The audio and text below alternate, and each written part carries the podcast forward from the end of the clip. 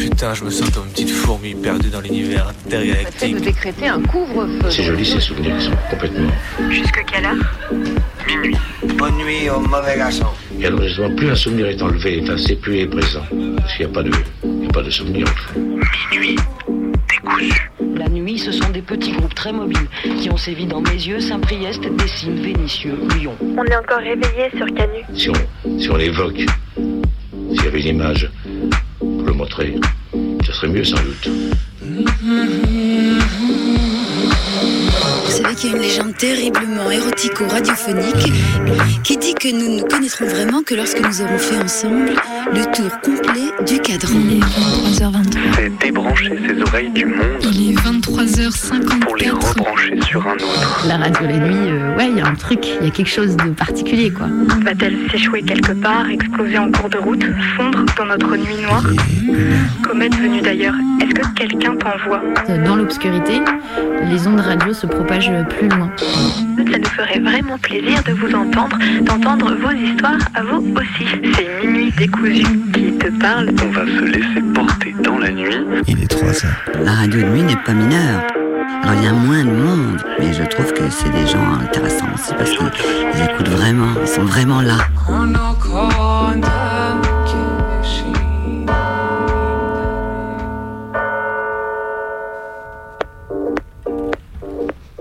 J'ai fait une erreur monumentale en passant le temps, en apprenant des chansons par cœur dans le train hier.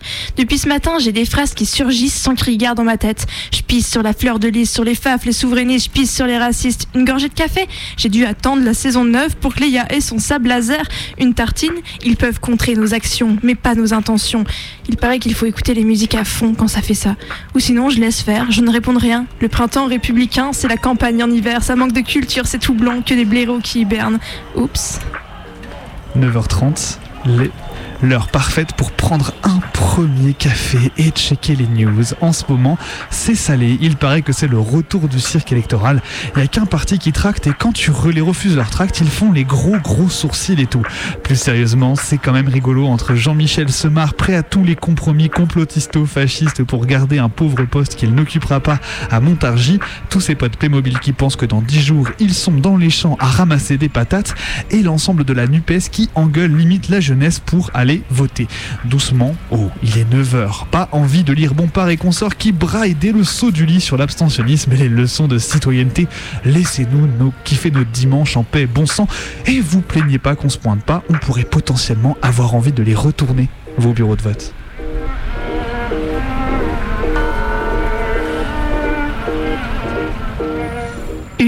Deux, et désormais trois femmes accusent Damien Abad de viol à présent. Mais tout va bien, la présomption d'innocence est encore brandie par le président comme justification à tout. De toute façon, à la question pourquoi, c'est avec les gendarmes qu'on répond. Abad encore en poste, mais une lycéenne à qui on signifie de la fermer. C'est ce genre de réflexion qui me déconcentre dans ma journée. Elles sont où les manifs? Elle est où la lutte? Les urnes Vraiment? Fin de journée, 18h, fin du tri de l'ensemble des papiers qui avaient été laissés en plan depuis quelques années, une pile par-ci, une pile par-là, un papier qui manque ici, un dossier complètement vide et aucune sauvegarde ailleurs que sur l'ordi. Une bonne chose de faite, prendre des coups de pression pour des papiers envoyés il y a plus de 3 ans en mode ciel, un impayé, avant de voir la date en haut à droite. Retenir toujours, regarder la date avant toute chose, commencer à imprimer de manière systématique, puis se rendre compte que numériquement, ça marche aussi. Jeter une pile de papier, puis défaire la poubelle pour la retrouver parce qu'il y avait une connerie de numéro nécessaire inscrit quelque part. Je retombe sur des bricoles, ma tronche au début de mes études, sacrée amélioration quand même cette affaire. Les 1000 paplards d'inscription à 1000 trucs différents. Pourquoi j'ai tout gardé Mystère. Toujours la même flip de paumer un truc. Compiler les bulletins de, la- les bulletins de paye parce que le courrier de la retraite donne un coup de chaud.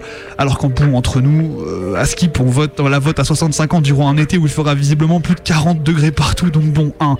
La sauvegarde numérique suffira. En tout cas, je connais rarement quelque chose d'aussi déplaisant et d'aussi satisfaisant à la fois.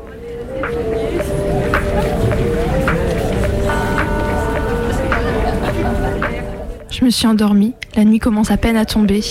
Il y a ces lumières qui s'allument derrière les fenêtres de l'immeuble d'en face. Et j'ai un coup de blues à penser à demain. Tout le monde se lèvera pareil, prendra les transports pareils, ira bosser pareil, nourrir la bête.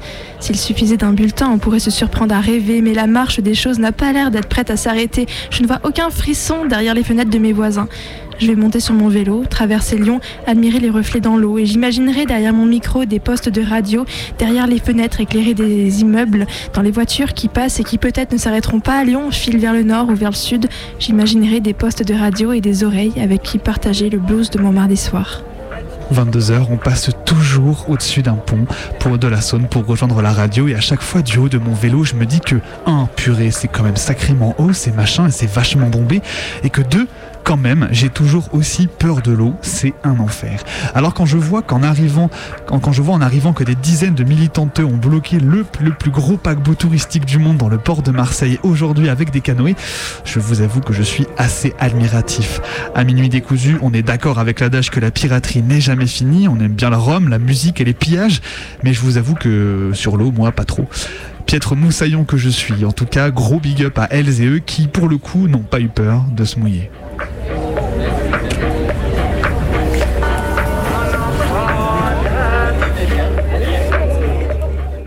Et il est 23h07, presque 23h08. Vous écoutez les ondes rebelles de Radio Canu, le 102.2. C'est votre émission du mardi soir, minuit décousu. On est là pour en découdre avec la nuit, pour coudre et découdre les fils de la nuit, les fils des voix, des témoignages, mais également des fictions et également vos voix auditoristes derrière vos postes qui nous écoutez. Je suis avec Bebe qui est à la régie. C'est ça, exactement. Et puis bah, on va se retrouver aujourd'hui pour un programme un petit peu spécial, mais je crois qu'on a, qu'on va un peu encore une fois casser un peu le rythme de cette émission. On va, enfin, casser le rythme, non, je sais pas, c'est pas vraiment ça. Casser le, le plan, le. On va bouleverser, on va le rythme des choses pour exactement. vous ravir, ravir vos petites oreilles qui ne sont pas encore prêtes à vous endormir. En tout cas, je l'espère parce qu'on vous propose un programme qui nous plaît bien à nous. En tout cas, on va vous proposer tout d'abord euh, de réécouter, de réécouter si vous êtes euh, les, les vaillants et vaillantes auditoristes qui ont réussi à écouter la nuit décousue en entier. Lorsqu'on l'a fait en avril, c'était une nuit entière de radio qui a duré de 23h à 8h du matin.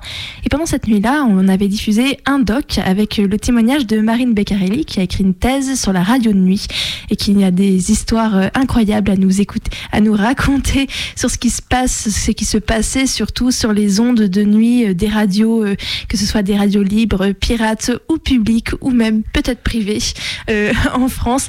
En tout cas, on a ce doc-là qu'on aimerait bien vous rediffuser ce soir. On va donc commencer par ça et puis on enchaînera avec une traversée de sons, de textes, de voix euh, sur le thème ce soir. Sur le thème, donc on va travailler sur le modelage des corps. On va voir un petit peu quels corps sont désirables, quels corps sont indésirables, quelles sont les normes autour du corps, un petit peu tout ça. En fait, on va voir un peu comment nos corps ils évoluent, en fait, tout simplement. Et, euh, et voilà, mais ça sera pour un deuxième temps d'émission. Pour, euh, pour commencer, tout d'abord, on va s'adresser donc aux noctambules, aux personnes qui sont encore éveillées derrière leur poste pour leur proposer donc du coup de découvrir eh ben, l'histoire bah, des petites voix qui sont là le soir pour, euh, pour, bah, pour euh, tout en fait. Parce que la nuit, les ondes se propagent plus loin. C'est une voix que vous avez pu entendre dans notre nouveau jingle.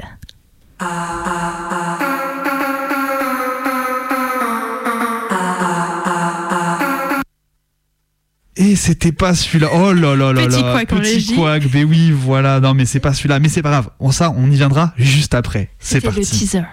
Je m'appelle Marine, Marine Beccarelli. Je suis docteur en histoire, donc j'ai écrit une thèse qui porte sur l'histoire de la radio nocturne en France entre 45 et 2012. Euh, Depuis ma thèse, je donne également des, cours sur l'histoire de la radio euh, à la fac. En parallèle de mes recherches sur l'histoire de la radio, j'ai fait moi aussi de la radio. J'ai commencé à Radio Campus Paris il y a un peu plus de, de 10 ans.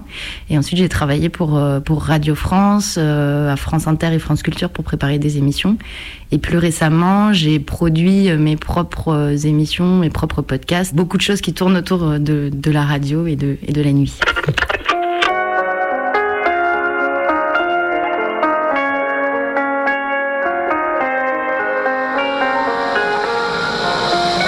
En douce En douce, c'est après minuit, minuit, l'heure interdite. Bien, je suis toujours très curieusement impatiente de ce que vous allez me raconter, me faire découvrir de vous, sur vous et à propos de vous au 45 24 7000. Allô?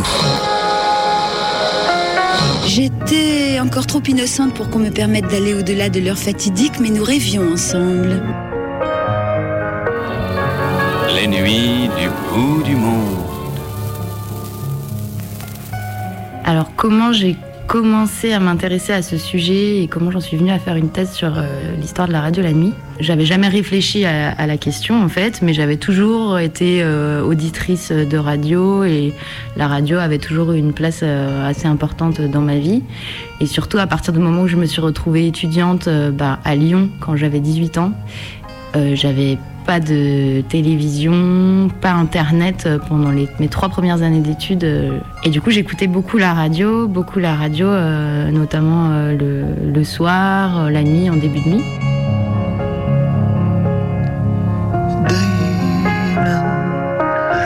Bonsoir, bonsoir tout le monde, bienvenue sur France Inter, bienvenue dans Allô la planète. Jusqu'à 1h du matin, nous discutons du monde tel qu'il nous entoure, tel que nous le subissons, tel que nous l'aimons tout ce que vous voulez en fait. Voilà. Bon. Ne perdons pas de temps, nous allons rencontrer un dénommé David, David Cyr. Comment ça va David? Ça va bien, un peu fourbu mais euh, ah bah oui. et heureux. Alors David c'est un monsieur qui se promène en vélo en France avec un ukulélé, une guitare, un alambic. Un alambic. Et notamment une émission qui était euh, produite, animée par Eric Lange, qui s'appelait Allô la planète, qui a commencé euh, en 2006 moi, c'est le moment où j'ai commencé mes études.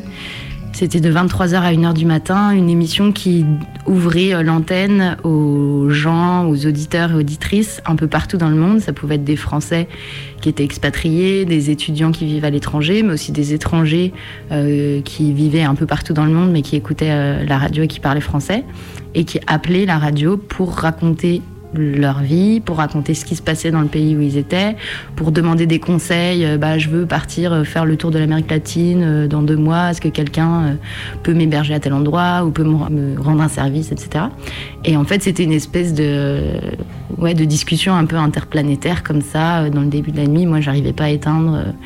C'était que jusqu'à 1h du matin, mais, mais bon, j'étais en prépa en plus au début. Il fallait que, je bosse sur mes dissertes, etc. Mais j'arrivais pas trop à m'empêcher d'écouter.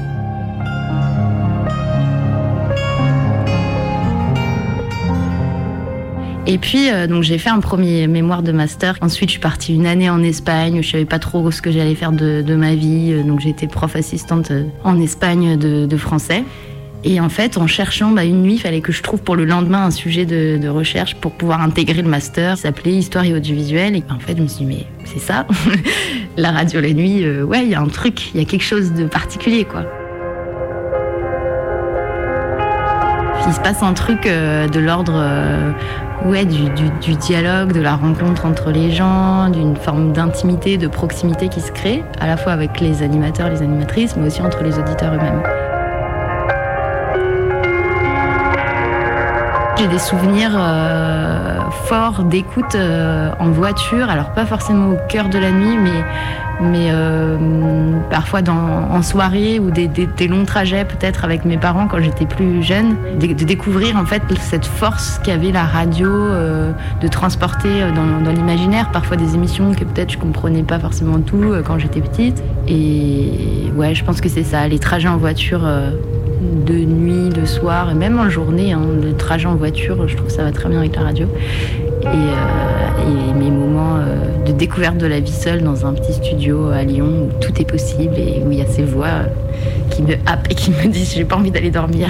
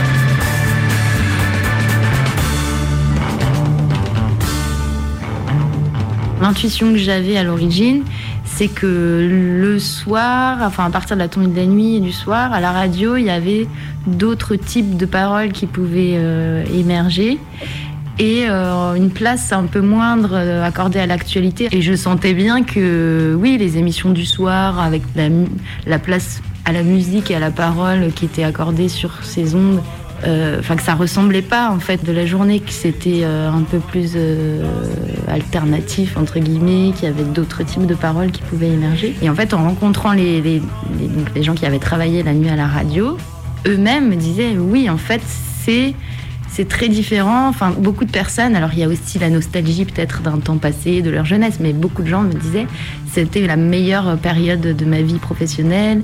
Euh, j'avais une liberté totale parce que comme il y avait moins de gens qui écoutaient la, radio la nuit, on va moins euh, surveiller ce qu'ils font. Au moment où ils font les émissions en direct, ben, les studios de radio ils sont quasiment vides.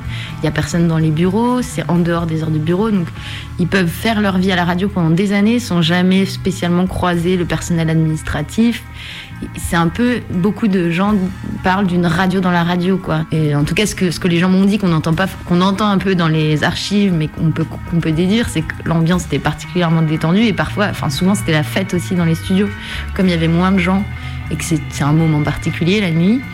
Euh, bah voilà, parfois il y avait des apéros, euh, des pétards qui circulaient. Euh, c'était un peu, c'était la fête, euh, la fête à l'antenne et hors antenne et en régie, etc.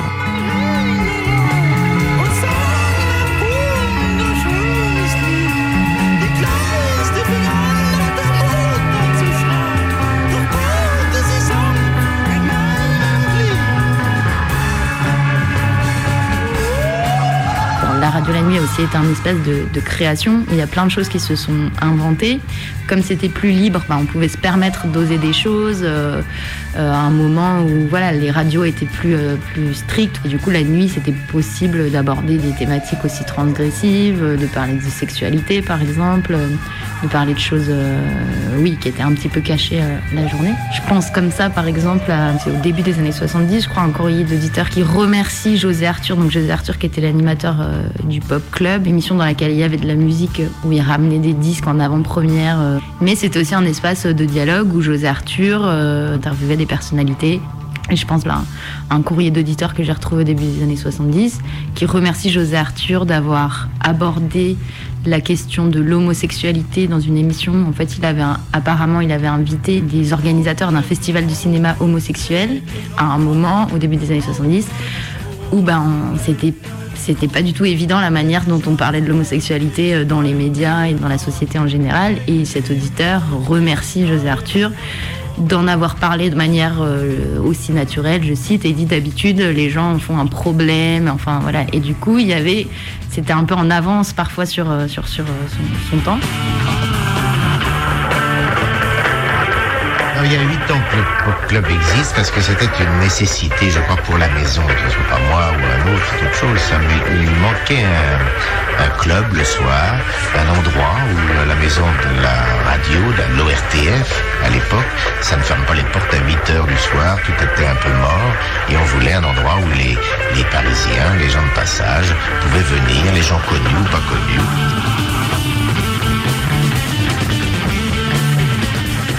La radio euh, a beaucoup innové, in, tenté, inventé des choses euh, la nuit. Je pense notamment à France Culture, à la fin des années 70, qui, euh, a commencé à une émission qui s'appelait Les Nuits Magnétiques, qui était produite euh, par Alain Weinstein, une émission euh, de création sonore, de documentaire, de recherche, de travail sur le son sur la matière sonore avec euh, un recours à la musique, à des voix d'anonymes et aussi à des personnalités, des experts de tel ou tel sujet. Et c'était des émissions qui étaient très élaborées, très montées. C'était pas réalisé en direct, même si ça pouvait être présenté en direct. Mais il y avait beaucoup de montage, beaucoup euh, d'interviews en amont d'utilisation de la musique, d'utilisation, euh, de création d'une atmosphère sonore particulière.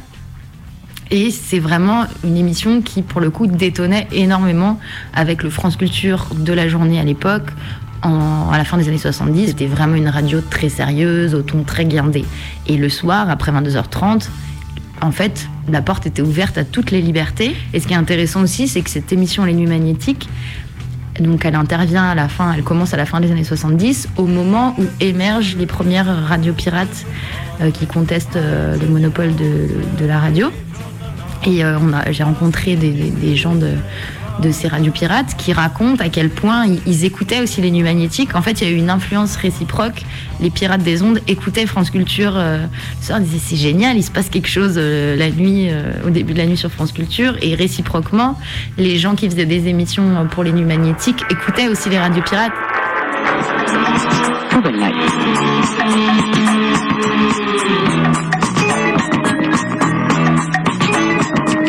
Êtes euh, pipé, vous êtes vieux, vous êtes con, vous êtes branque, vous êtes toxico, vous êtes alcoolo, vous êtes seul, en groupe et très très seul, sans homme, sans femme, sans chien, sans rien.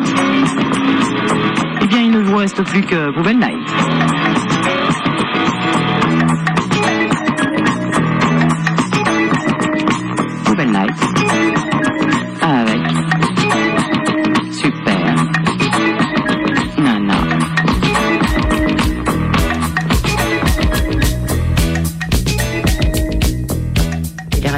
Qui ont beaucoup utilisé la nuit parce que c'était des gens qui avaient aussi parfois un, travail la journée. Et aussi la nuit c'était un moyen plus facile d'échapper au brouillage des autorités et d'échapper euh, aux perquisitions euh, à la police qui venait euh, les prendre les émetteurs etc et du coup c'est aussi dans la nuit que les radios pirates même s'ils n'ont pas fait que la nuit mais c'est aussi dans la nuit qu'il y a eu cet espace de clandestinité et d'opposition très forte au monopole euh, de, de la radio euh, qui a mené ensuite en 80 à la libéralisation des, des ondes. Mais ça ne veut pas dire que la journée à la radio, il s'est pas évidemment passé plein de choses euh, aussi révolutionnaires et qu'il n'y a pas des choses intimes aussi qui se sont dit la journée. Mais en tout cas, dans ce moment de la nuit, ouais, c'est un peu un îlot comme ça de liberté particulier et d'intimité aussi très fort.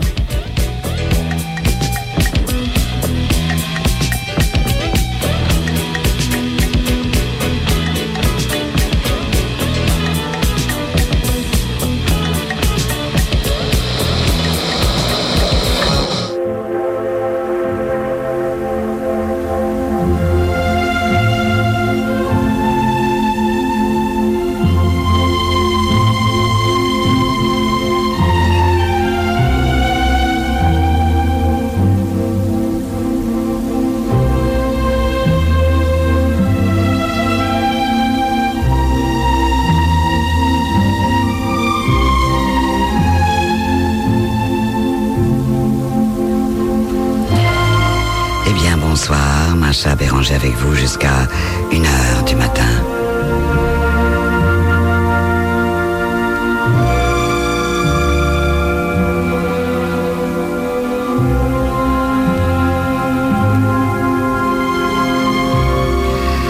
Entouré de Marie-Hélène Fauquet à la réalisation, assisté de Thomas Célin et de Victor Mutel, ainsi que d'Olivier Riotor et Michel Béziquian à la technique ce soir.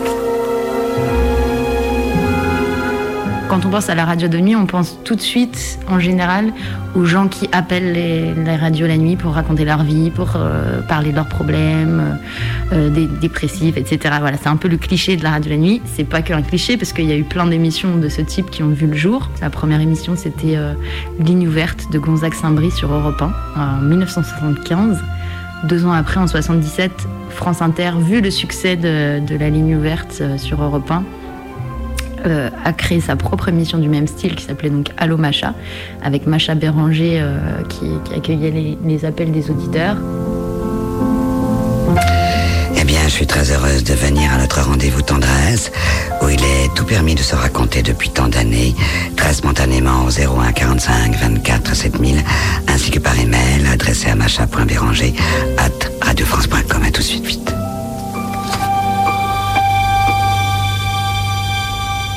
À partir donc de, milieu des années 70, il y a eu cette présence des voix anonymes qui racontaient leur vie sur les radios nationales Euh, et puis ensuite sur les radios euh, euh, pirates, puis les radios libres, où on a eu vraiment une éclosion de, la parole intime.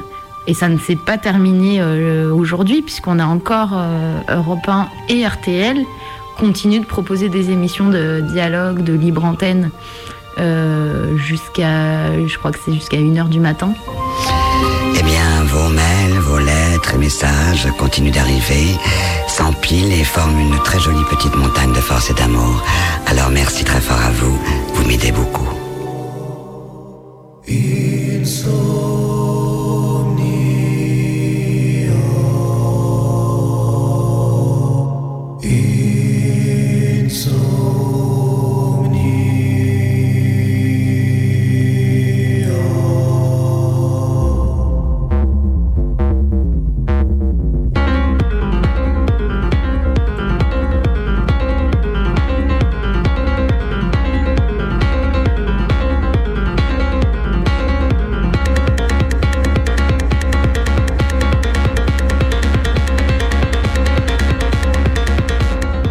Fait des entretiens avec des animateurs, des animatrices, des professionnels de radio, mais aussi avec des auditeurs pour voir en fait euh, pourquoi ils écoutaient et qu'est-ce que ça leur apportait. Que j'ai pu aussi étudier dans les courriers d'auditeurs quand j'en ai retrouvé. Et du coup, euh, ouais, c'est assez précieux aussi d'essayer de saisir euh, ce qui plaisait aux gens et qu'est-ce qui faisait qu'ils étaient à l'écoute. Comme Macha Béranger recueillait les, confidences euh, des auditeurs et des auditrices, souvent les, gens en fait vraiment comme euh, une confidente, une amie. Mais c'est pas exagéré en fait de dire que c'était euh, un rôle un peu dans l'ADN du programme que de permettre aux gens de, créer du lien entre eux. Et souvent, les gens appelaient pour dire Ouais, en fait, je me sens seule, j'aimerais rencontrer des amis ou un compagnon, une compagne.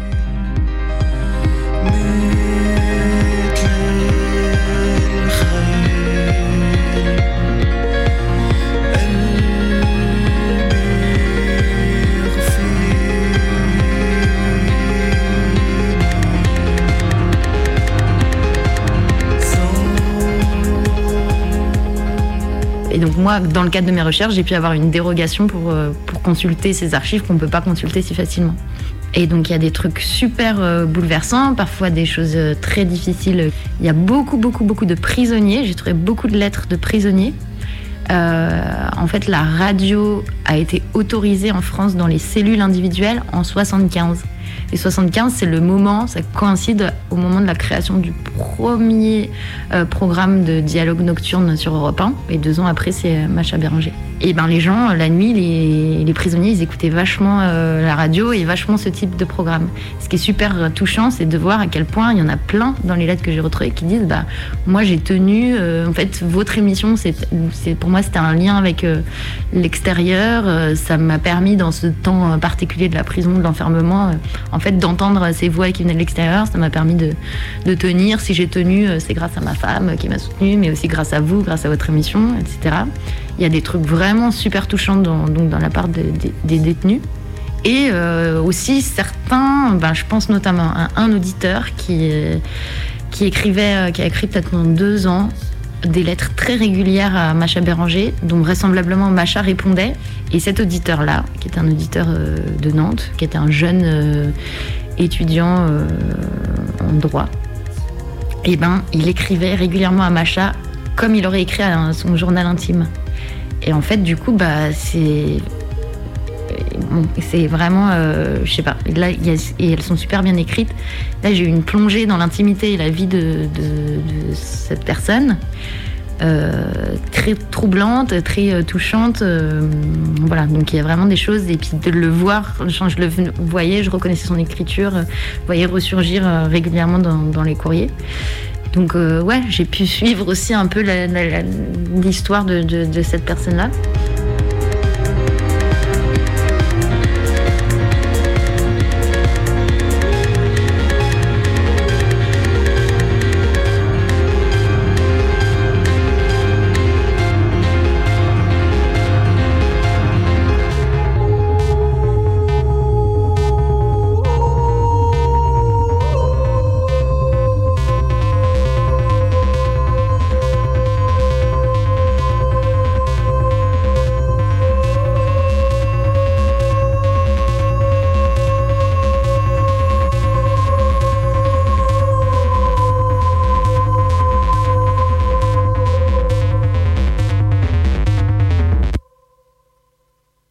Des années 20, quand les premières stations de radio ont été créées, il n'y avait pas des émissions toute la journée. D'abord, c'était euh, une demi-heure par jour, puis une heure par jour.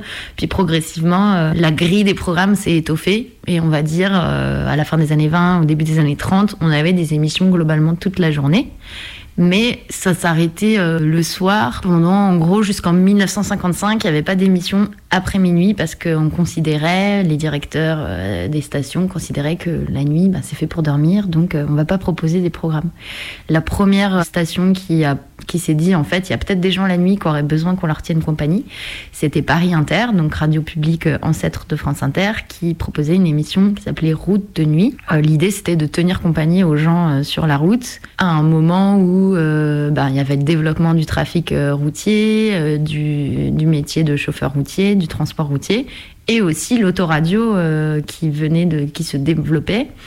Et donc il y avait cette possibilité qui était donnée aux gens qui conduisaient notamment professionnellement la nuit de, de pouvoir écouter quelque chose parce que sinon il n'y avait rien.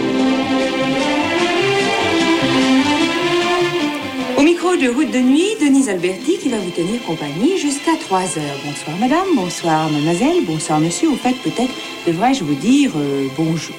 En tout cas, euh, bonne nuit à vous qui êtes éveillés et qui voulez bien passer quelques instants avec moi. Bonne nuit tout particulièrement à vous qui êtes sur les routes, par obligation, je le sais bien, car personne ne pourrait avoir envie de courir les chemins par un temps pareil pour son plaisir. Bonne nuit à vous tous, à vous toutes qui travaillez. Bonne nuit à vous qui prolongez la veillée avec nous. Et en fait, ils se sont rendus compte qu'ils ont reçu tellement de courriers de gens qui se disaient mais merci. Euh, et euh, ils se sont rendus compte qu'en fait, il y avait évidemment pas que les routiers et les travailleurs de nuit qui écoutaient, qu'en fait, il y avait des gens très très divers, des étudiants, des insomniaques, des artistes, euh, toutes sortes de personnes. Et au début, l'émission Route de nuit, elle s'arrêtait à 2h du matin quand elle a été créée. Et en fait, ils ont reçu tellement de courriers d'auditeurs pour dire mais pourquoi vous vous arrêtez à 2h du matin? Les boulangers, par exemple, bah, ils commencent, ils se lèvent euh, vers cette heure-là, ils commencent à, ils avaient envie que l'émission se poursuive, quoi, pour pouvoir travailler en musique. Enfin, c'était essentiellement de la musique, euh, les programmes. Du coup, bah, ils ont eu tellement de l'aide d'auditeurs qu'ils se sont dit bon, bah, on va prolonger, on va plus arrêter, euh, on va diffuser, diffuser de manière ininterrompue. À partir de ça, c'est 57. 57, c'est la, la naissance de la radio 24 heures sur 24 en France. Allô, qui va là, je te prie Driss, Claudia, Axel. Oui, Aïcha. Émilie, Mathieu, Christophe. Salut, Mehdi. Riyad, tu es le dernier. Allô Salut, Christelle, salut. Bon, avec Nawel. 15 ans, Saint-Etienne, salut. Salut. Les maîtres du mystère. Cette nuit, qui peut se faire un préservatif avec un dé à coudre Toujours, toujours, toujours. Bonjour. Bonjour. Quel est votre prénom? Patricia. Ça va bien euh, Pas vraiment. Non. Euh, comment Bah, moi j'ai un problème. Alors euh, voilà, donc j'ai un problème avec mon copain. Parmi les chefs-d'œuvre du roman policier, Germaine Beaumont et Pierre Billard ont choisi pour vous ce soir Le meurtre de Roger Ackroyd. Cette nuit, la vérité sur les colonnes de Buren. Bah, vous savez ce qu'on va faire? Tiens, je vais éteindre la lumière complètement. Voilà, comme ça, vous êtes derrière un paravent, vous êtes dans le noir, on se voit pas. Vous êtes, vous êtes pas à la radio, on est en train de se parler, non, mais chez vous.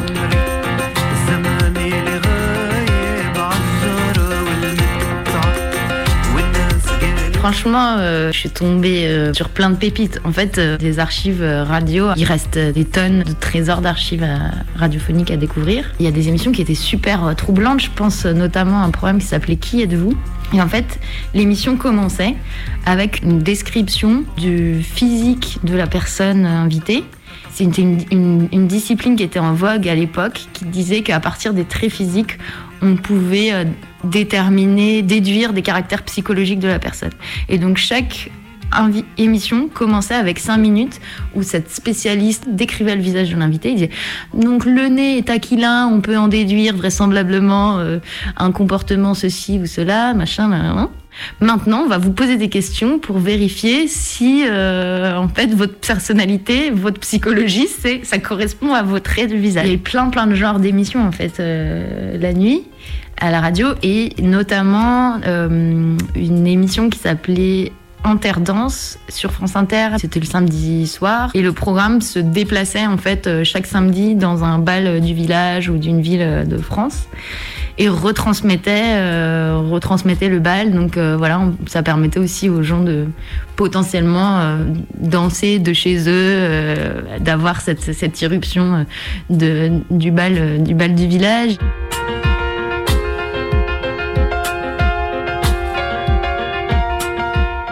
Ce qui est aussi savoureux, en fait, ce que j'ai découvert, et c'est pas un truc auquel je m'attendais forcément, c'est les passages d'antenne. Euh, donc le passage d'antenne, le moment où l'animateur de l'émission qui se termine passe le relais à l'animateur ou l'animatrice qui commence son émission dans la nuit. Mais la nuit, il se passe un truc. euh, en fait, le temps euh, semble s'étirer. Et euh, notamment sur France Inter, euh, je suis tombée sur des passages d'antenne. Euh, mais de 9 minutes quoi, au milieu de la nuit. Et en fait, ils se racontent leur vie quoi. Ah, j'ai bien dormi, machin, ouais, je rentre. Ah non, mais moi j'aime pas trop la friture. Ah, Là, je rentre de- des États-Unis, je suis encore en décalage horaire, etc. Et à 4h30 minutes tous les matins, c'est le plus grand des bonheurs, en tout bien tout bonheur, de retrouver. J'en, j'en défaille. Et il est tombé. Je suis tombé, Louis, ça y est, je me c'est ramasse. Attendez, ça y est, je me ramasse. Ça va bien, Joshua Mais ça va très bien. Oh là là, j'ai de la friture dans mon cas, je sais pas d'où ça vient. Ça, pourtant, j'ai horreur de la friture. Oh, une petit petite matin. friture, une Oui, petite mais- friture de beurre de Marne, c'est pas dégueulasse. Non, non, ça c'est vrai, mais. Oui, parce que toi tu viens de te lever, mais pour ceux qui vont se coucher, Oh, il y a déjà c'est- longtemps que je suis levé, hein. Il y a déjà longtemps quand même. À partir du moment où la télévision de nuit est arrivée, déjà ça a un peu contribué à faire perdre la créativité de, la radio de nuit. Mais jusqu'au début des années 2010, il y avait des, programmes spécifiquement conçus pour la nuit, euh, en direct, avec des animateurs euh, nocturnes. euh, mais depuis, ouais, surtout les années 2010, euh, il y a eu un recul de ça, parce que le podcast étant arrivé au début des années 2000, enfin, désormais, les gens qui avaient envie d'écouter la radio, bah, ils pouvaient aussi réécouter d'autres émissions. L'idée des, stations, enfin des dirigeants, des directeurs de programme des différentes stations, ça a été aussi depuis ces années-là que la radio perd quand même un peu des auditeurs et qu'il y a une volonté de faire des économies. Ben, on s'est dit, la nuit, ben, il y a moins d'auditeurs. Ils ont délaissé en fait cette mission-là de tenir compagnie à tous les publics et à toute heure, qui devrait être normalement euh, un truc de service public.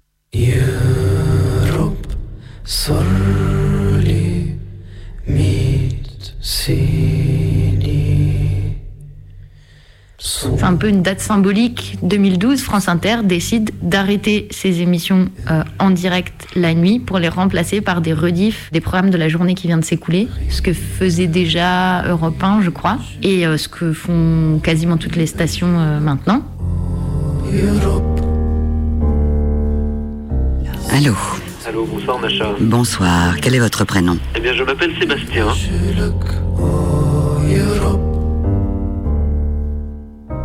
Mais la nuit, c'est ça qui est extraordinaire, parce que les gens communiquent euh, beaucoup plus facilement. C'est vrai, hein, j'ai eu l'occasion de, de faire des émissions nocturnes et j'ai remarqué que, que les gens appelaient beaucoup plus facilement euh, pour discuter tout simplement, parler. Parlez. Ah bon, on peut nouer des contacts partout, mais en radio, c'est vrai que la- les gens parlent davantage la nuit d'abord parce que ils sont beaucoup plus disponibles. Les émissions de nuit en direct faisaient le choix de s'adresser à des gens dont on sait qu'ils sont beaucoup moins nombreux que la journée, mais souvent, s'ils écoutent la radio la nuit, c'est bah, parce que euh, ils en ont vraiment besoin. Enfin, ils ont vraiment besoin d'une voix qui les accompagne. Soit parce qu'ils travaillent euh, et que le travail de nuit, bah, c'est dur, soit parce qu'ils sont insomniaques et que la radio, c'est une compagnie euh, qui peut les aider à s'endormir ou pas, en tout cas à faire qu'ils se sentent moins seuls. Aussi, la nuit, c'est un moment où les angoisses peuvent davantage euh, ressurgir et du coup, bah, il y a plein de, il y a des personnes en difficulté euh, à certains moments de leur vie qui, ont, qui se sont un peu accrochées à ces, à ces voix qui sortaient du poste et avec lesquelles euh, elles nouaient un, lien d'intimité particulièrement fort. Euh, La radio de nuit n'est pas mineure par rapport. On l'écoute euh, d'une façon différente, voilà. Alors il y a moins de monde, mais je trouve que c'est des gens intéressants aussi parce qu'ils écoutent vraiment, ils sont vraiment là. On les voit pas, mais on les sent.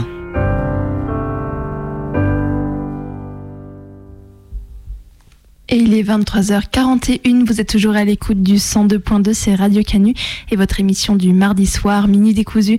On vient d'écouter ce témoignage de Marine Beccarelli euh, sur la, sur la radio de nuit. Elle a publié euh, sa thèse dans un ouvrage qui s'appelle Micro de nuit. N'hésitez pas à aller l'acheter, à aller le bouquiner parce que c'est absolument super. Très chouette. Et est-ce qu'on est qu'on est qu'on avoue cette petite anecdote par rapport à à son premier livre, si je me souviens bien. Est-ce qu'on faut, quand même rappeler cette petite anecdote Marine euh avait publié euh, son, son, mémoire euh, dans, dans, un ouvrage que, que j'avais lu à cette époque-là où j'étais fascinée par la, radio de nuit et où j'ai rêvé un peu d'en faire. Et, euh, et c'est dans, ce, dans cet ouvrage qu'on s'est inspiré euh, des, des, titres des émissions de radio de nuit euh, d'antan, c'est comme ça qu'on va le présenter, pour trouver le titre de notre émission, Minuit décousu. Et on s'est inspiré du coup de l'émission Les Nuits décousues, voilà, qui avait lieu ah, dans les années, je crois, 70. Nuits décousues Origins. Il faut savoir que très ambitieux que nous étions en commençant l'émission, on voulait faire l'émission de minuit à une heure. Et aujourd'hui, notre, notre sommeil nous remercie finalement que Radio Canu est un voisin du dessus peut-être le vôtre aussi. Peut-être, voilà, exactement, peut-être le vôtre aussi. Puis c'est plus, enfin, bon, on a l'occasion quand même de faire de la radio de nuit, de vrai, de vrai, de temps en temps. Donc bon, on est quand même très content. Donc euh, on peut le rappeler. Donc du coup, les deux ouvrages de, de Marine Beccarelli, c'est donc Micro de nuit et euh, les, les, nuits du bout du monde, je les crois. Nuits du bout des ondes. Du bout des ondes, bah oui, évidemment. Donc 2020, 2000, 2020, 2014, les, les, les bouquins, si je me souviens bien. C'est ça. Donc vous pourrez retrouver ce doc aussi si vous avez envie sur notre blog Arte Radio. Et en attendant, on va continuer notre chemin tranquillement jusqu'à minuit en enchaînant avec une traversée de sons, de textes, de voix sur le thème ce soir du corps.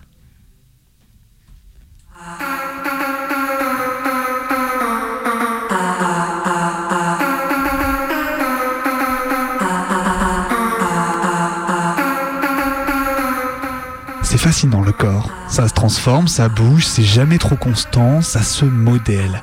C'est aussi hyper perméable. Ça chope toutes les petites normes qui passent autour de nous. Toutes les idées les plus dingues sur les transformations possibles, le contrôle, les rappels à l'ordre. Est-ce qu'on possède vraiment son corps ou bien est-ce qu'on dépend des cases dans lesquelles on va le ranger? Corps désirable, corps indésirable. Ce soir, on explore par quel bout notre corps est tenu par toutes ces petites et grandes normes qui s'empilent les unes aux autres.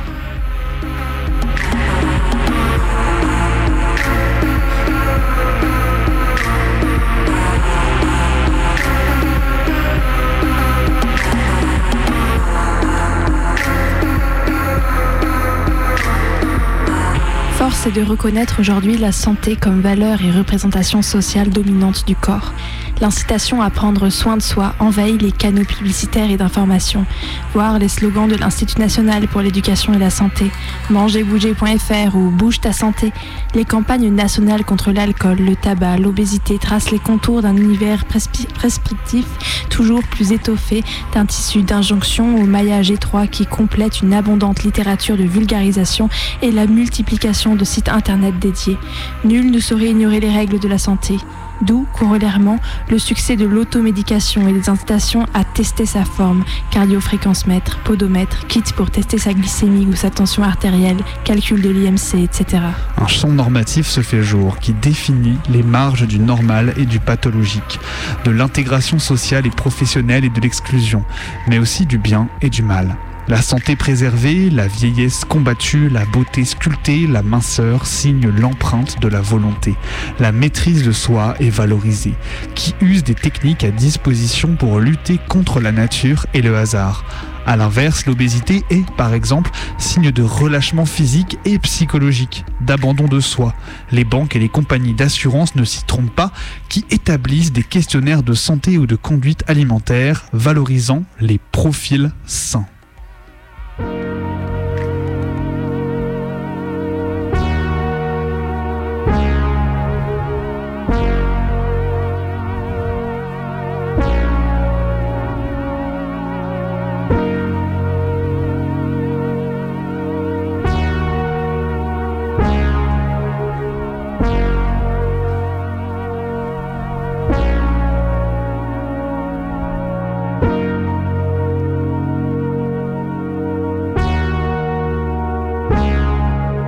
Donc les guerriers, aujourd'hui, petit face cam. On va parler de la sèche. Pour ceux qui ont suivi un petit peu les j'espère que vidéos, vous allez bien, c'est Thibaut évoluer c'est un et plaisir de vous parler aujourd'hui. Après avoir été délaissé, le corps musclé revient sur les écrans et fait table rase du passé.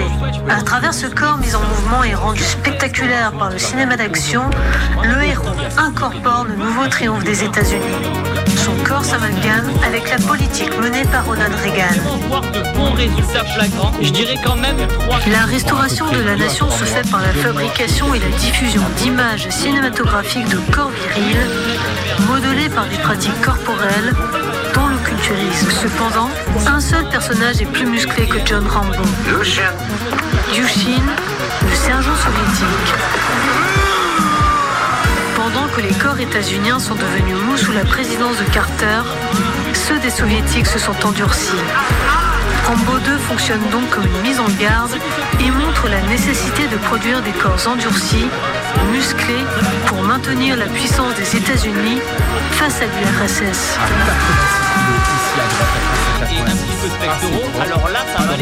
Un autre facteur de progression, ça va être. Une autre dimension séduisante du néo-management est la proposition faite à chacun de se développer personnellement. Les nouvelles organisations sont censées solliciter toutes les capacités de l'homme qui pourra ainsi s'épanouir pleinement. Des coachs accompagneront les personnes dans cette entreprise et tout sera mis en œuvre pour qu'elles se connaissent mieux et découvrent ce dont elles sont capables. Le nouveau modèle propose une vraie autonomie, nous dit-on, fondée sur une connaissance de soi-même et un épanouissement personnel. Sur ma chaîne YouTube en cliquant sur ma tête, juste ici, une nouvelle vidéo tous les jours. Et cliquez ici pour regarder une autre vidéo. Et n'oubliez pas que vous êtes les meilleurs.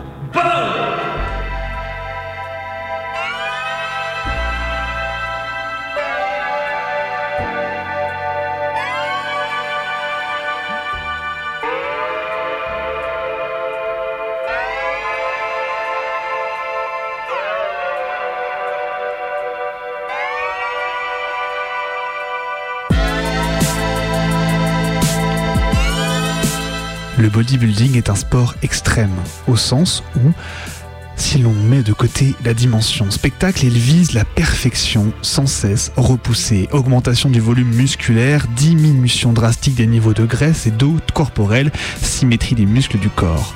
Il s'agit de penser améliorer le corps au maximum en repoussant sans cesse ses frontières. Il s'inscrit avant tout dans la rationalisation des activités sociales et corporelles concomitantes à l'apparition et au développement du capitalisme à partir du XVIIIe siècle. Le bodybuilding s'apparente à une technique du corps qui d'une part représente la relation individualisée au corps et la nécessité de l'investir par un travail systématique. Il est un moyen de créer de la valeur et d'espérer un gain au sein d'un processus économique donnant une large place au marché pour valoriser la performance. Que ce soit le marché du travail, le marché du choix ou du conjoint ou le marché symbolique de la consommation considérée au sens large. Ce sont donc les principes d'entrepreneuriat qui sont ici mis en avant à travers une mise en valeur particulière du corps en tant que propriété privée. Autrement dit, la ressource à transformer en capital valorisable sur les précédents marchés et le corps, objet d'un travail de production et de consommation perma- permanent à travers différentes techniques, dans l'optique d'un profit espéré. D'autre part, elle implique pour chaque bodybuilder un management particulier des risques, posant la question de la gestion de son gré d'engagement dans la pratique.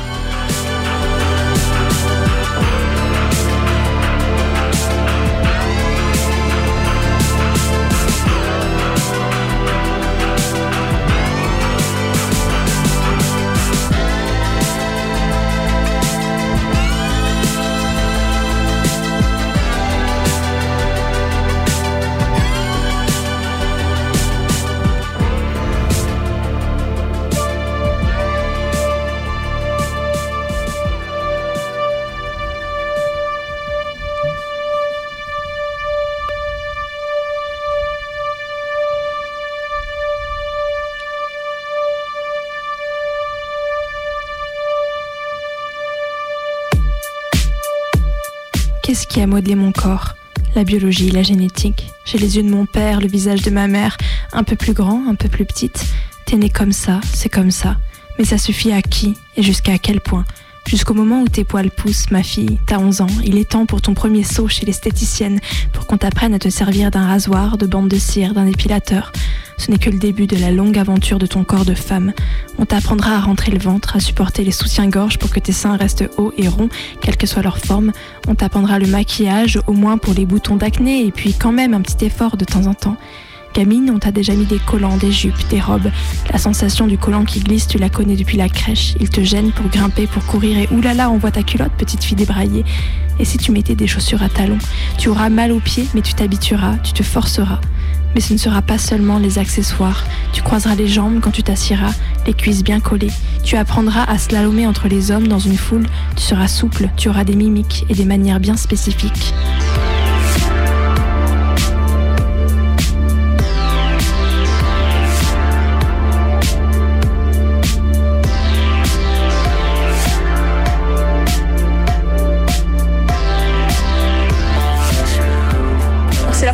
Mettez des talons Des talons comme ça, oui. C'est vrai Ça fait quel effet C'est assez désagréable. C'est vrai Très pratique. Faut souffrir pour être féminine. Bah en fait qu'elle soit pas féminine au niveau vestimentaire ça passe mais qu'elle ne- qu'elle le soit dans la tête euh, c'est ce qui compte. Vous allez avec euh, toute notre équipe de, de stylistes, coiffeurs et maquilleurs euh, les relooker pour être euh, en tout cas plus féminines et en tout cas mettre en avant leurs atouts féminins tout à l'heure. Mais est-ce que vous pensez vraiment réussir à les rendre euh, féminines comme on l'entend quoi euh Au fil de quelques mois, en faisant un travail sur l'attitude, le comportement et le côté psychologique, oui, je pense qu'on peut et j'ai même d'ailleurs de- d'excellents résultats. Et alors, oh, bon, il n'y a pas que le physique aussi, hein, c'est tout qui va, qui va avec. Est-ce que vous pensez que vous allez aussi pouvoir leur apprendre, si tant est qu'elles le veuillent, euh, être euh, plus féminines dans leur comportement? Ah oui, oui, oui. Si, si elles le veulent et si elles ont la volonté, euh, si elles viennent me voir, c'est que de toute façon, il y a quand même un problème dans leur vie, euh, souvent à cause d'un manque de féminité. Donc euh, là, effectivement, oui, on peut. Quand on veut, on peut de toute façon. Je crois qu'on a beau dire ce qu'on veut quand même, une touche de féminité. Même quelqu'un qui n'aime pas se maquiller ou plutôt qui a la paresse de se maquiller le matin, parce que c'est vrai que les femmes modernes, on a un peu une paresse, il faudrait se lever encore une heure plus tôt pour arriver à ce résultat-là tous les jours. Euh, c'est quand même agréable. C'est quand même agréable. Et Mhm. Vous puis, avez vu euh, un petit peu la coiffure comme ça euh, la fait sourire Et sans ça- arrêt. J'allais le dire. Et vous savez, le fait d'avoir du rouge à lèvres, ça nous fait changer notre manière de parler, alors ça nous rend un petit peu plus, euh. Déjà, la démarche féminine, on peut l'avoir en basket comme avec des talons. D'accord Euh, Il ne faut pas essayer de l'imiter. Il faut que vous soyez vous-même. Ah Et euh, pour avoir une démarche plus féminine, il y a d'abord, vous allez être curieuse, vous voyez, de, de- de savoir quelque, d'apprendre quelque chose, c'est que c'est le regard. Donc, euh, le regard, il faut fixer un point quand vous marchez, il ne faut pas regarder ses pieds. Donc, les talons, c'est une question d'habitude, mais même parfois, avec des talons plats, on n'est pas forcément féminine non plus. Alors, Donc, la féminité, c'est ce qui se dégage. Vous voyez, c'est toute l'énergie qu'on a. Voilà, par exemple, si le matin, avant de commencer votre journée, vous vous mettez de la musique, eh bien, vous allez apprendre à bouger votre corps dans tous les sens et vous éclater toute seule devant la glace, avec talons ou toute nue. À l'école, l'école on aime bien modeler les corps aussi. Uniforme, pas uniforme, c'est un peu pareil. Tout fonctionnaire a sa petite idée de la tenue républicaine parfaite. Faut surtout pas que ça dépasse, que ça ressorte. Dès que ça ressort un peu, c'est les moqueries. Et pas que les enfants, hein, aussi des adultes largement, même entre eux. Ah, vous allez voir, là en plus il va faire chaud cette rentrée, vous allez voir, des fois c'est léger, les crop tops et tout. Des témoignages directs des lieux de formation même, des adultes en charge dans les établissements. On apprend directement à distinguer le bon corps du mauvais, le corps désirable du corps indésirable, toujours remis en question, jamais assez bien modelé. Le corps républicain est lisse, bien genré, sans que le genre soit excessif. Attention, surtout ne pas exciter les vieux porcs en fonction. Chaque agent apprend et reprend ce modelage. Cette violence sur les corps dans les coursives, les cours de récréation et les classes. Bien entendu, le corps du petit républicain ou de la petite républicaine en devenir est aussi neutre idéologiquement et religieusement. La seule religion, c'est la République avec un grand R. Depuis le subtil retournement de la laïcité opéré en 2004, l'école, c'est l'intégration. Le corps républicain, il est blanc, hétéro et cis.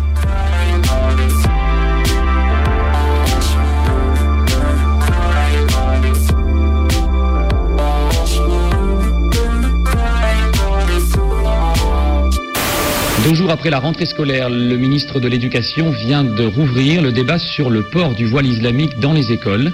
euh, François Bayrou vient de donner des consignes strictes aux directeurs d'établissement pour interdire le port du voile. Qui est vraiment noté, c'est qu'en fait le voile induit d'autres comportements. C'est ça en fait le fond du problème. C'est que euh, les filles qui portent le voile, souvent sèchent des cours de gym, refusent les cours d'éducation, euh, par exemple de sciences naturelles, euh, contestent des pans entiers de, de- des cours d'histoire. Et c'est toute cette, cet amalgame-là qui est très compliqué à gérer. Et c'est Créé en 1989, le voile de la discorde divise partisans de la laïcité et partisans d'un islam peu soucieux des lois de la République. Il se trouve que ce qui était, je pense, le plus euh, difficile et le plus violent, c'est aussi de, de se faire, on va dire, retirer toute euh, subjectivité, toute individualité. Ce qui est euh, assez caractéristique du débat sur, euh, et toute cette stigmatisation autour du voile, même l'utilisation du terme voile, c'est qu'on a l'impression qu'on parle de foulard, qu'on parle de voile, c'est-à-dire qu'on parle euh, de choses, euh, euh, d'idées, alors que on, oublie tout le temps qu'on parle d'individus qui portent un bout de tissu sur la tête. C'est- cette manière d'être réduite au statut d'objet de discours, euh, d'objet de, de, de, euh, d'objet d'analyse, euh, c'est quelque chose qui est extrêmement difficile. Est-ce que âne avec cette épaisseur de bandeau, j'accepterais un âne aujourd'hui comme ça? J'ai vu le professeur en bas, je Un enseignant, il m'a dit tous les matins, on a autre chose à faire que de compter le nombre de centimètres de cheveux. Je Elles sont fragiles, ces règles qui contraignent les corps, et tout particulièrement les règles liées au genre. Il suffit d'un minuscule pas de côté pour écrouler tout un système de représentation, d'interprétation. Les cheveux courts, un vêtement et elles auront le monsieur facile. À l'inverse, les cheveux longs et ce sera le madame. Mais que l'on ne s'y trompe pas, s'il est facile de troubler le genre, c'est parce qu'il est aussi extrêmement compliqué de s'y fondre. Et pourtant, les rappels à l'ordre sont innombrables, véhéments et sournois. Et je ne suis, même pas sûre qu'ils soient toujours conscients. Ça commencera avec le renforcement positif, une avalanche de compliments pour une robe, une coiffure, des remarques valorisantes pour chaque tenue conforme, chaque goutte de mascara, chaque bijou. Il y aura les conseils, les questions anodines. Tu n'aimes pas? Je trouve ça sympa, parfois c'est si joli. En opposition, le silence, l'amusement, au mieux, les regards embarrassés que l'on détourne. Il n'y aura pas besoin d'exprimer la désapprobation puisque le contraste avec les compliments, les mille commentaires positifs d'hier et le silence d'aujourd'hui sera éloquent. Mais il n'y aura pas que le silence. Un pas de côté et tous les coups sont permis. Mais tu es une femme ou un homme? Parce que le doute est possible. Mais des doutes, il n'y en a pas sur la volonté de blesser, d'insulter, d'humilier par cette interrogation. Le rappel à l'ordre est fait. Tu n'es pas assez femme. Tu devrais en avoir honte. Et je vais te faire honte pour te contraindre à conformer ton corps.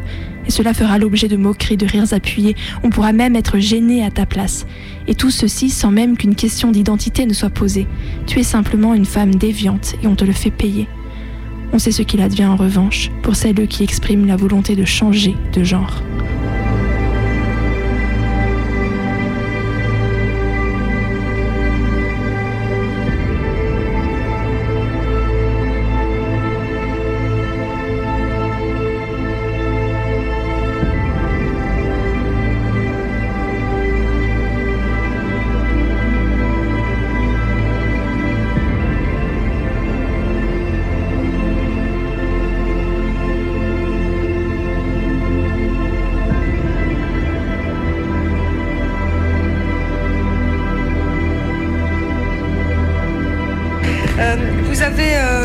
14 ans, Pascal Oui. Est-ce qu'elle est féminine Pas du tout, non. Pourquoi Je ne sais pas. Euh, elle dit qu'elle a le temps, elle est. euh, C'est tout, mais bon, de temps en temps, quand même, euh, il y a quelque chose qui pointe. une- Quand elle lâche ses cheveux, par exemple, elle a toujours les cheveux attachés. Quand elle lâche les cheveux, elle a les cheveux qui lui arrivent à la taille, qui sont tout frisés. euh, bon, elle est, elle est différente euh, et elle ne veut pas, elle se cache pour l'instant. Et je trouve que c'est dommage euh, de, de se cacher. Ça vous ennuie? Je trouve que c'est un petit peu dommage. oui. Euh, Est-ce qu'à votre avis, nos invités ne sont pas assez féminines? Non, c'est sûr que par rapport à mes critères à moi, non. Quels sont vos critères? Il y a des tas, des petits détails, des petites choses. Madame euh, peut très bien euh, rajouter, je sais pas, un bijou, rajouter un foulard. Je sais pas trop ce qui m'attend, mais je pense que tu vas être surprise de me voir passer du cow-boy que je parais être à la femme que je vais devenir. Tu as souvent insisté pour que je me mette en jupe, que je sois un peu plus féminine, alors je fais une tentative aujourd'hui. Pourquoi est-ce que vous avez fait le choix de, ne pas mettre en avant vos, atouts féminins Des femmes qui ne sont pas féminines, donc ça vous gêne pas à côté d'être un peu marginal, enfin on peut dire ça. Véronique, ça passe par les cheveux, la féminité aussi Oui, je pense que la, On peut être féminine, avoir les cheveux courts, non? On peut être très féminine, avoir les cheveux courts. On peut être très féminine, être habillée en jean et en t-shirt. Euh, on peut être très féminine et avoir des cheveux. Mais c'est vrai que les cheveux chez une femme, c'est quand même un, plus. C'est vrai que mhm. les cheveux, ça fait partie de la féminité. Euh, vous êtes, vous dites déguisée en femme. Moi, je dirais que là, vous êtes beaucoup plus féminine parce que vous êtes une femme de toute façon.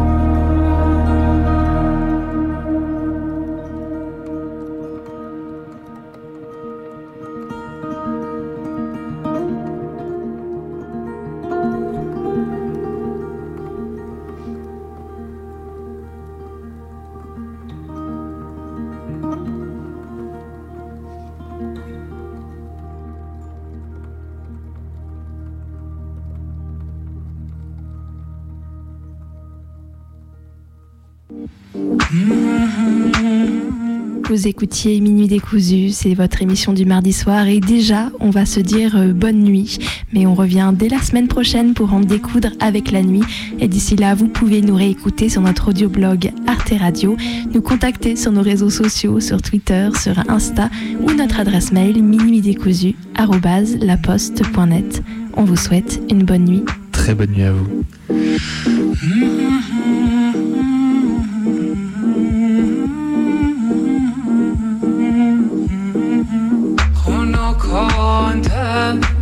she